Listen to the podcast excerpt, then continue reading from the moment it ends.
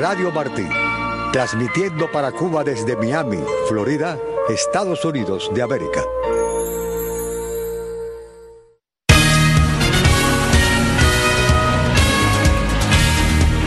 Manifestante de Maicí denuncia acoso de la policía a través de su familia tras protesta por falta de agua y alimentos. El número de feminicidios verificados en Cuba este año duplica el del año 2022, dicen grupos independientes. Alertan tabacaleros que las malas condiciones de trabajo y la falta de recursos perjudican la zafra. Régimen cubano obliga a cancelar entrega del premio Patmos a cuatro presos del 11J. Fuerzas de Estados Unidos en Irak y Siria han sufrido más de una veintena de ataques con drones o cohetes. Bolivia rompe relaciones diplomáticas con Israel ante la situación en Gaza. Y miles de personas están desplazadas en Haití por la violencia, asegura la ONU.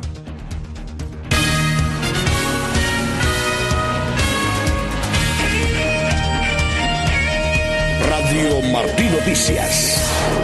Muy buenas tardes, bienvenidos a la información. Iniciamos este noticiero del mediodía de Martí Noticias, 12 con un minuto tiempo de informaciones de Cuba y del resto del mundo en este martes o miércoles ya, primero de noviembre de este año 2023. El equipo que estará acompañándoles, el ingeniero de sonidos Juan Pendas, nuestra productora y directora Elena Rodríguez, en la sala de redacción está Ibe Pacheco, Yolanda Huerga, Paul Rodríguez y Jorge Jauregui y en los micrófonos. Alfredo Jacomino. Y Ariane González. Iniciamos con informaciones que nos llegan desde Cuba.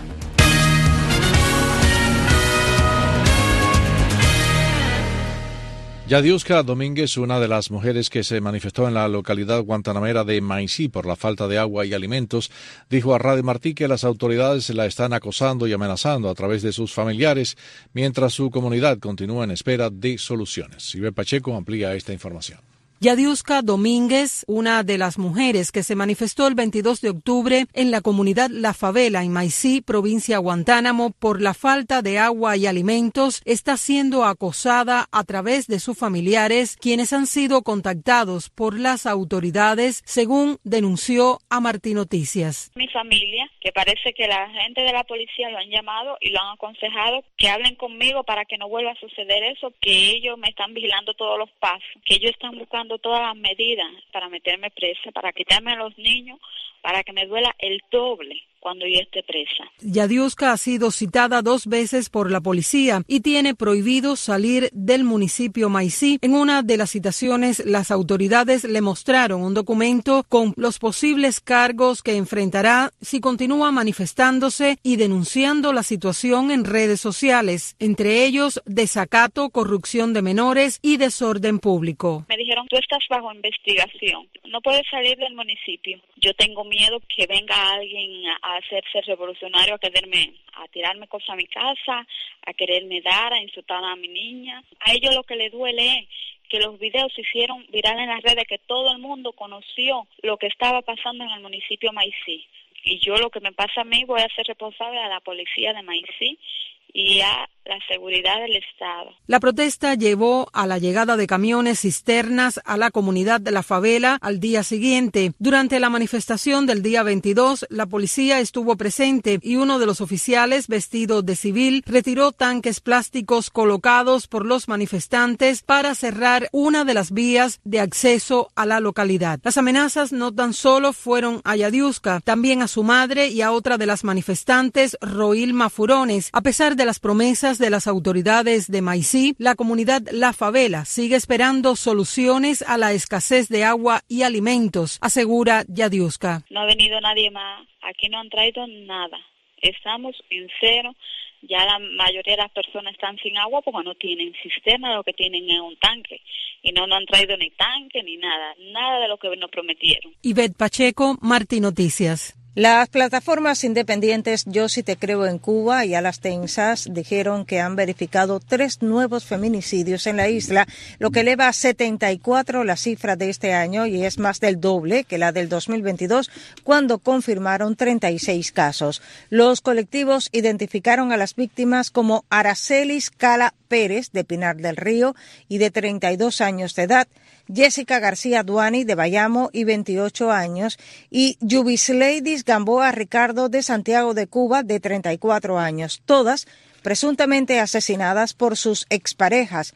Según las ONGs, hay otros cinco casos que necesitan acceso a la investigación policial y que además están trabajando en alertas en Pinar del Río, Bayamo, Guanabo, Bauta y Guaymaro.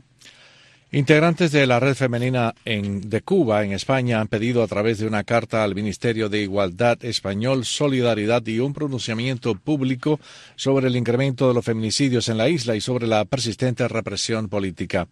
La organización alerta que este año ha sido el peor de todos desde que se lleva registro de los crímenes machistas frente a una total inmovilidad de las instituciones cubanas, quienes se negaron en el año 2020 a incluir dentro, de, dentro del cronograma legislativo la discusión de una ley integral contra la violencia de género. Elena Larrinaga, miembro de la ONG, así lo explicó a Radio Martín. El objetivo principal de la carta que se ha entregado al Ministerio de Igualdad es el de alertar a las instituciones españolas, así como a la sociedad, de la situación de las mujeres en Cuba respecto a la violencia de género. Dejar bien claro y evidente que el Gobierno no toma absolutamente ninguna medida, no ha legislado al respecto, con lo cual deja a la mujer cubana totalmente desprotegida. Igualmente se ha manifestado la dificultad que tienen las activistas de derechos humanos en los observatorios de género independientes para realizar su labor, que probablemente las cifras que se obtienen estarán también por debajo de, la realidad, porque no existen cifras oficiales, porque todavía hay mucho miedo a denunciar. Y una última cosa, que también, lo que también se ha insistido, es que digamos que el sesgo ideológico no tiene cabida cuando hablamos de la violencia de género. Eh, somos conscientes de que hay personalidades, incluso países, eh, que tienen cierta sintonía con el gobierno cubano o la han tenido y muchas veces no quieren declarar o poner en evidencia los fallos y las malas praxis del gobierno cubano. Esto, cuando estamos hablando de vidas humanas, no tiene absolutamente ningún sentido y debe de, de terminar. Y por último, también alzar la voz aquí en Europa para que se tenga en cuenta la situación real que se sufre en el país. Continuamos con más informaciones que nos llegan desde la isla. Cuatro tabacaleros en San Juan y Martínez, en Pinar del Río, alertan que las terribles condiciones de trabajo y la falta de recursos comprometerá la actual zafra. Tomás Cardoso preparó la siguiente nota. Tabacaleros en San Juan y Martínez la meca del tabaco en Cuba, denuncian las precarias condiciones que enfrentan en la recién iniciada campaña. Osmani Poe Hernández, que labora en la cooperativa tabacalera Hermanos Saiz, destaca que hace una semana el director de la cooperativa amenazó a los productores que si no cumplen con el plan, le quitarán el usufructo. En este momento aquí los campesinos están indignados con porque los están obligando, diciéndoles que si no siembran les van a quitar las tierras. En la reunión, el presidente de la cooperativa también confirmó que no no había nada para darle a los campesinos, no hay abono, no hay fertilizante, no hay nada, no hay ningún tipo de producto que le puedan dar. Eso es sin contar el petróleo.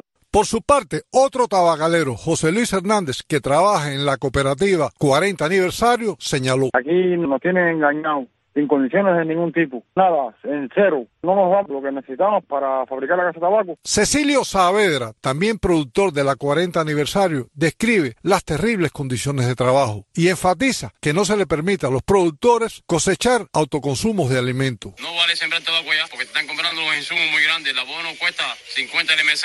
Es un abuso lo que están haciendo con los campesinos. Ya lo que hace falta es que nos den con el látigo por la espalda. Entonces, ¿de qué vamos a vivir si no tenemos un respaldo para ir a una tienda a comprarte un poquito de frijoles? No tenemos nada. Mientras que Juan Ponciana asegura que son pésimas las condiciones que enfrentan la mayoría de los productores en la zona de San Juan. Y a los campesinos, si no produce, le quitan la tierra. Casas de tabaco que llevan 10 años en cuera. Aquí no hay más nada. Los trabajadores sin comer, sin tomarse un buche de café, sin tomarse un bucho de leche, sin comerse un plato de almuerzo, porque ni almuerzo ni comida. Y así se expresó Marino Murillo Jorge, director del Grupo Empresarial Tabacuba, durante una visita realizada al occidente cubano de cara a la presente zafra tabacalera los días 26 y 27 de octubre. Le vamos a pagar más caro el sobrecumplimiento. El que coja 1,4 toneladas de tabaco por hectárea no tiene que pagar el 50% del costo de los insumos. Tomás Cardoso, Martín Noticias.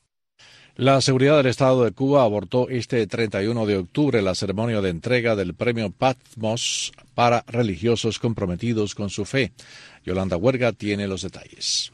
El Instituto Patmos otorgó este 31 de octubre su premio anual del mismo nombre a las hermanas María Cristina y Angélica Garrido Rodríguez y a los hermanos Jorge y Nadir Martín Perdomo. Los cuatro son presos del 11J y los cuatro son creyentes muy fervientes. Dijo el pastor Mario Félix Gionar, director de la institución asentada en la capital estadounidense. Cumplen el requisito que el Instituto Patmos pide para premiar a alguien, que es ser un creyente comprometido, no importa cuál sea su fe. El acto de premiación al que fueron invitados familiares de los laureados y religiosos de diferentes denominaciones, sería efectuado en una casa de la barriada de La Palma, en el municipio habanero, Marianao. Este mismo día fueron retenidos e interrogados en una unidad policial del municipio Cerro los principales coordinadores del evento, el pastor Alejandro Hernández Cepero del movimiento Alia y el pastor Luis Eugenio Maldonado Maldonado Calmo de la denominación Rehobot, en cuya casa se celebraría la entrega del galardón, además de un conversatorio sobre libertad religiosa.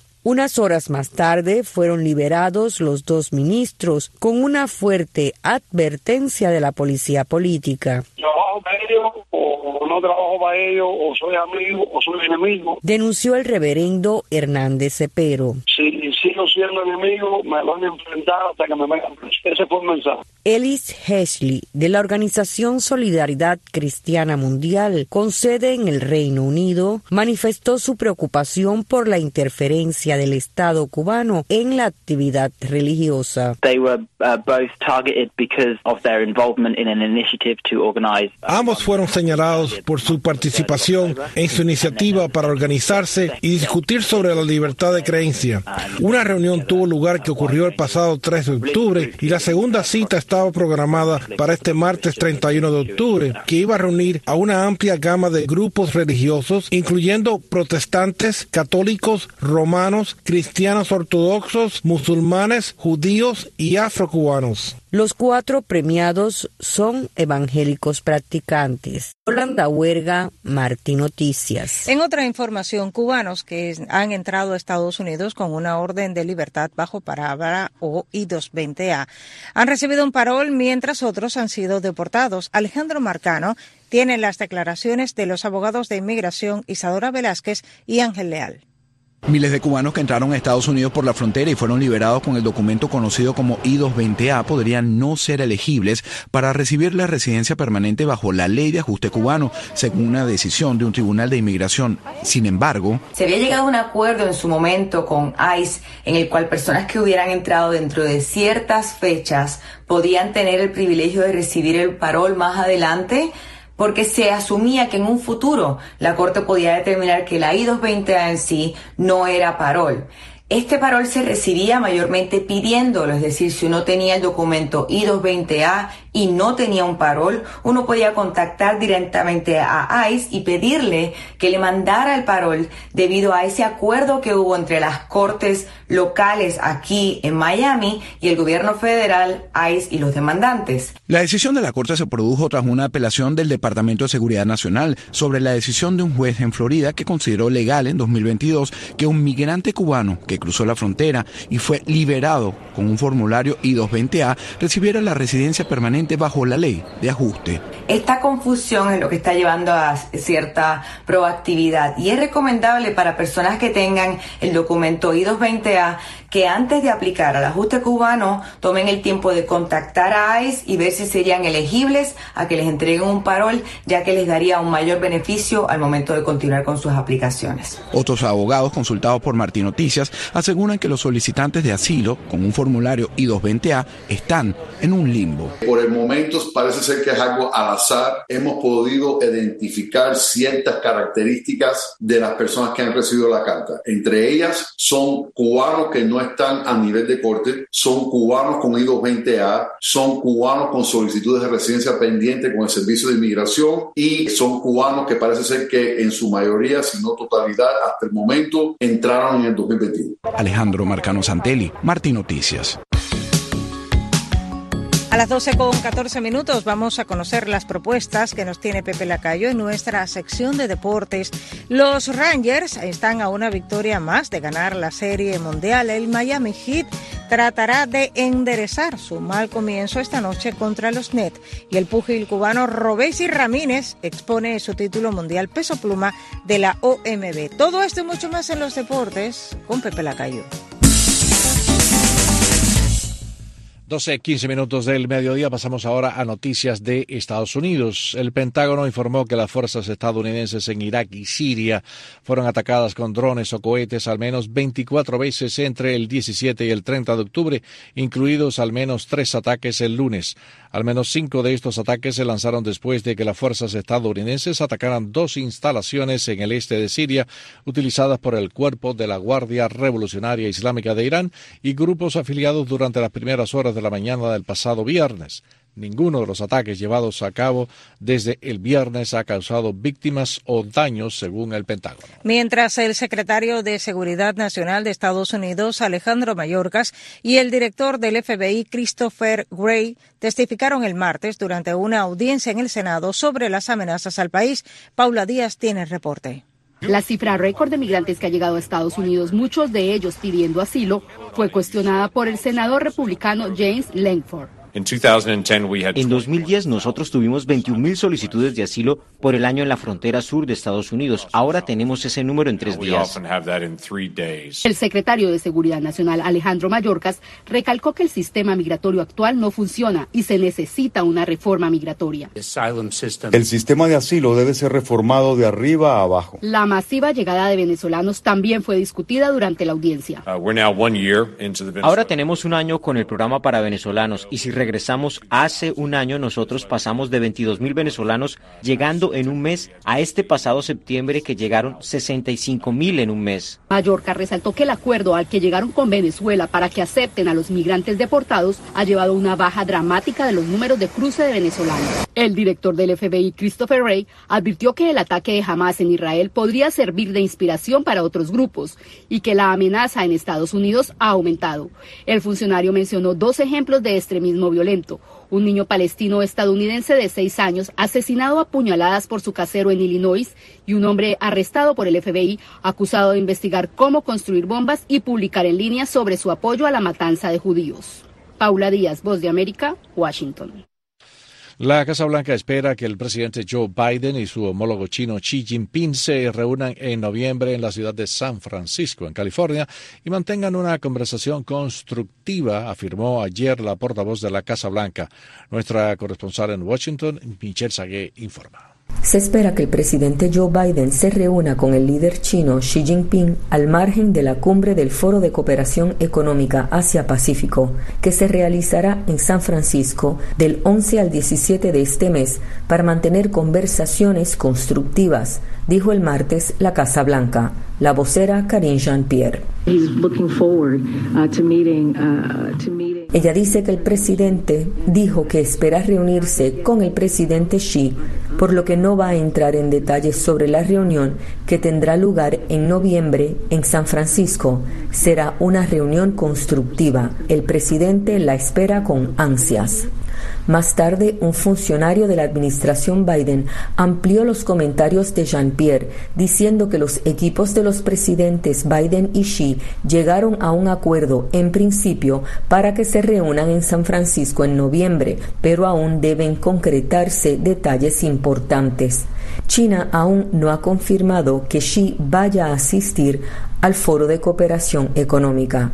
Biden, su asesor de seguridad nacional Jake Sullivan y el secretario de Estado Anthony Blinken hablaron de la posibilidad de una cumbre entre ambos líderes en conversaciones el viernes con el ministro de Asuntos Exteriores chino Wang Yi en la Casa Blanca y en el Departamento de Estado.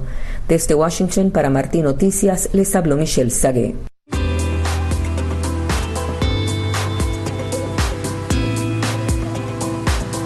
12 12 con 19 minutos, estamos en tiempo de noticias de América Latina. Bolivia decidió romper relaciones diplomáticas con Israel por la situación en la franja de Gaza. Así lo informó el vicecanciller boliviano Freddy Mamani y por su parte la ministra de la presidencia Marianela Prada dijo que el gobierno de La Paz enviará ayuda humanitaria al enclave palestino. La agencia AFP tiene este informe. Bolivia anunció el martes la ruptura de relaciones diplomáticas con Israel en repudio a la ofensiva contra Gaza, tras el ataque del grupo islamista Hamas del 7 de octubre.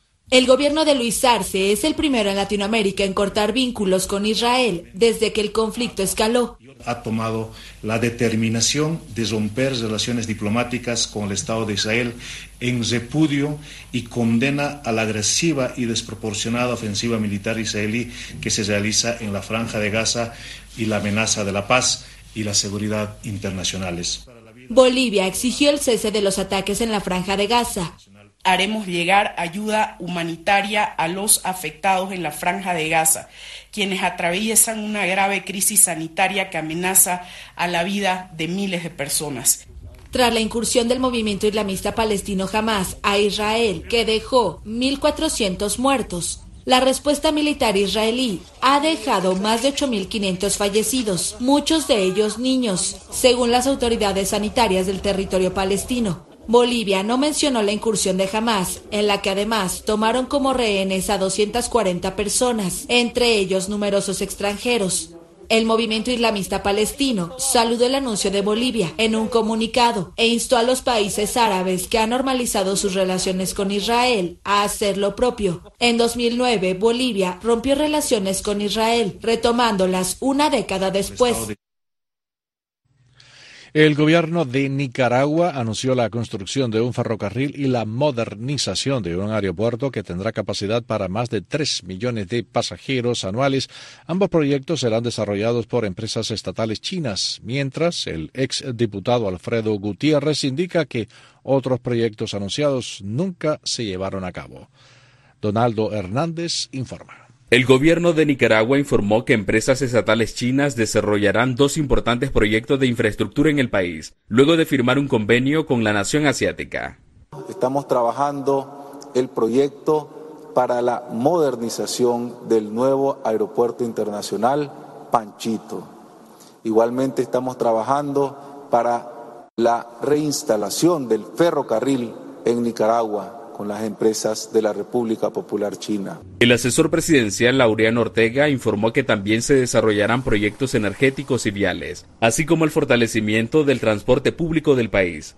China pretende construir en Nicaragua un aeropuerto internacional con capacidad para atender 3,5 millones de pasajeros al año. El aeropuerto internacional Punta Huete, que va a ser el principal aeropuerto internacional de Nicaragua y va a ser totalmente reconstruido, modernizado y puesto a punto para que funcione como uno de los más importantes aeropuertos de América Latina. Sin embargo, algunos sectores de la sociedad nicaragüense desconfían de las promesas del gobierno, debido a que proyectos como un canal interoceánico, hidroeléctricas y aeropuertos jamás se construyeron. Megaproyectos que, que nunca se implementaron, nunca se desarrollaron, nunca se ejecutaron, pero que además de eso aquellos uno o dos que sí se hicieron fueron un fiasco completo, un fracaso total. Las promesas de inversión de China en Nicaragua se enmarcan en el segundo aniversario del restablecimiento de las relaciones diplomáticas entre ambas naciones. Donaldo Hernández, Voz de América. Y en Haití hay miles de desplazados por la violencia que puede sacrificar a una generación entera, así lo ha dicho la Organización de las Naciones Unidas. Los detalles con la agencia AFP. La ONU informó que alrededor de 40.000 personas se han visto obligadas a abandonar sus hogares desde mediados de agosto por la violencia en Haití, pero en total hay al menos 200.000 personas desplazadas, según informó el martes el experto en derechos humanos de la organización, que advirtió que el futuro del país está amenazado. Es toda una generación que parece sacrificada por la violencia y el futuro de un país amenazado por la dramática situación de su juventud. Instó a las autoridades a que presten atención prioritaria a la situación de los niños. Casi la mitad del país enfrenta niveles agudos de inseguridad alimentaria y pandillas violentas controlan amplias zonas. Naciones Unidas advirtió la semana pasada sobre un aumento de asesinatos indiscriminados, secuestros, violaciones y ataques en varios barrios que antes eran seguros. Un gran desafío es que muchos miembros de pandillas son niños. Será necesario implementar programas de rehabilitación y reintegración para la gran mayoría de ellos. El Programa Mundial de Alimentos y sus socios han distribuido 550 mil comidas calientes desde mediados de agosto, pero necesitan unos 136 millones de dólares para satisfacer las necesidades de los haitianos más vulnerables.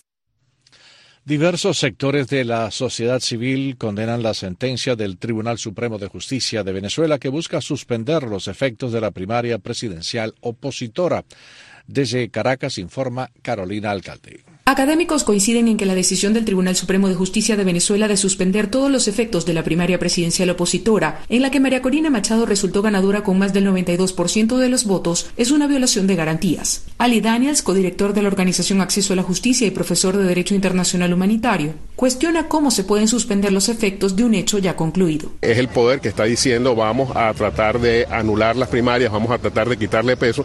Me llama la atención además que la sala electoral se declare competente ante la nulidad de una, de una persona, o sea, ante la solicitud de nulidad de alguien que no participó en las primarias. Es decir, cómo alguien ajeno al proceso de primaria puede tener la legitimidad para suspender ese proceso. Nelson Chiti Larroch, profesor de Derecho Constitucional de la Universidad Central de Venezuela, añade que contra el resultado de la primaria no hay recurso y tampoco sostén jurídico para judicializarla. A su juicio, Venezuela está en presencia de una manifestación de la praxis del derecho penal del enemigo, una doctrina de la teoría jurídica alemana que consiste en desconocer los derechos de aquellos con los que se antagoniza y que se practicó a raíz de las leyes de Nuremberg. La Academia de Ciencias Políticas y Sociales de Venezuela sostiene que la primaria, que el gobierno considera un fraude, no constituyó una usurpación de las funciones del poder electoral y subraya que tampoco puede asumirse que se cometieron ilegalidades. En ese sentido, alerta que la judicialización y criminalización de sus organizadores a través del Poder Judicial representa un atentado al orden constitucional, legal y a la democracia. Carolina Alcalde, Voz de América, Caracas. Son las 12 y 26 minutos de la mañana. Pasamos a noticias internacionales. A través del paso de Rafah en la frontera con Egipto se evacúa a los primeros civiles desde la franja de Gaza, mientras decenas de ambulancias acceden al enclave para transportar a heridos graves a hospitales egipcios. Con los detalles, Judith Martín Rodríguez. Luego de tres semanas atrapados en la franja, un grupo de hasta 81 palestinos heridos de gravedad son trasladados en ambulancias a hospitales egipcios para recibir tratamiento. El paso de Rafah en la frontera con Egipto ha sido habilitado esta mañana también para la evacuación de un grupo de titulares de pasaportes extranjeros, es decir, ciudadanos de otros países que se encontraban en la franja o gazatíes con doble nacionalidad. Se anticipó que entre ellos no hay estadounidenses. Según fuentes del gobierno del enclave se permitirá la salida de unos 500 civiles de la sitiada Gaza gracias al acuerdo establecido entre Egipto, Israel y Hamas, en el cual el papel de Qatar como mediador resultó imprescindible. Paralelamente, en los 42 metros cuadrados que ocupa Gaza, la destrucción y los escombros engullen a una población desesperada, mientras la invasión terrestre israelí va ganando terreno, al tiempo que el ejército judío confirmó ser el autor del ataque sobre el campo de refugiados de Jabalia. Un bombardeo que se produjo el martes y que provocó la muerte de decenas de personas sobre el mayor campo de refugiados del enclave. Desde Tel Aviv se justifican y aseguran que iba dirigido contra un centro de operaciones subterráneo de Hamas, mientras que esta organización, considerada como grupo terrorista por el gobierno de Estados Unidos, aseguró que siete rehenes murieron como resultado de este ataque. En tanto, el primer ministro israelí Benjamin Netanyahu lamentó la muerte de nueve militares durante enfrentamientos con milicianos de Hamas y añadió: Estamos en una guerra dura, será una guerra larga. Tenemos logros importantes en ello, pero también pérdidas dolorosas. Les prometo a ustedes, ciudadanos de Israel, que continuaremos hasta cumplir la misión, continuaremos hasta la victoria. Judith Martín Rodríguez, Voz de América. La prisionera política iraní Narges Mohammadi logró enviar una carta de agradecimiento tras ser galardonada con el Premio Nobel de la Paz y dijo que la distinción marcó un punto de inflexión en el empoderamiento de las protestas. Mohammadi cumple múltiples condenas en la prisión de Evin de Teherán, que suman unos 12 años de prisión. Los cargos incluyen supuesta difusión de propaganda contra el Estado. En la carta sacada clandestinamente de la prisión y leída por su hija Kiana en un video publicado en el sitio web del Premio Nobel, Mohammadi dijo que la noticia de su galardón había sido recibida con gritos de sus compañeros de celda de Mujer, Vida, Libertad, el lema del movimiento del que forma parte. La victoria no es fácil, pero es segura, declaró. Así hemos llegado al final de esta primera media hora del noticiero del mediodía de Martín Noticias. Gracias como siempre por acompañarnos en nuestras redes sociales. Vamos a continuar ahora con más informaciones a través de la frecuencia de Radio Martí. Gracias. Muy buenas tardes.